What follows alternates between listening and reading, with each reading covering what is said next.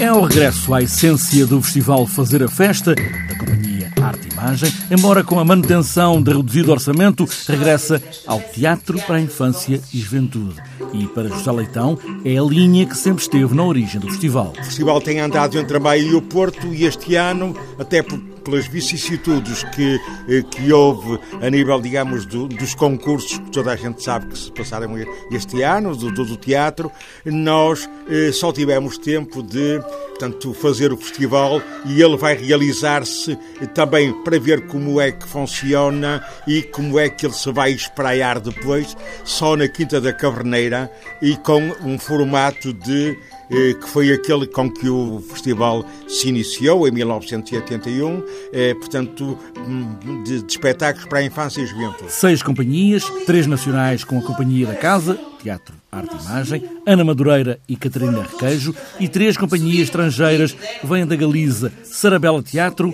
Baobob Teatro e o Elefante Elegante. Companhias consagradas que já têm, digamos, um longo historial neste tipo de teatro e companhias novas, criadores, companhias ainda, eh, eh, digamos, de, eh, bastante jovens e que andam há pouco tempo na estrada, mas que já têm, digamos assim, bastante notoriedade. Para além dos espetáculos à tarde e também à noite, José Leitão quer fazer do festival um lugar de encontro para todos os que fazem teatro para os miúdos, mais novos e mais velhos. Quisemos que este festival fosse um encontro de fazedores do teatro e de pessoas que discutem, olham para o teatro como um objeto artístico e não como um objeto de entretenimento, que também é, mas não só, é mais do que isso, é arte e, portanto, iremos, à volta disto, fazer um conjunto de encontros, debates, para eh, situarmos, fazermos um mapeamento, eh, a cartografia do que é o teatro em Portugal hoje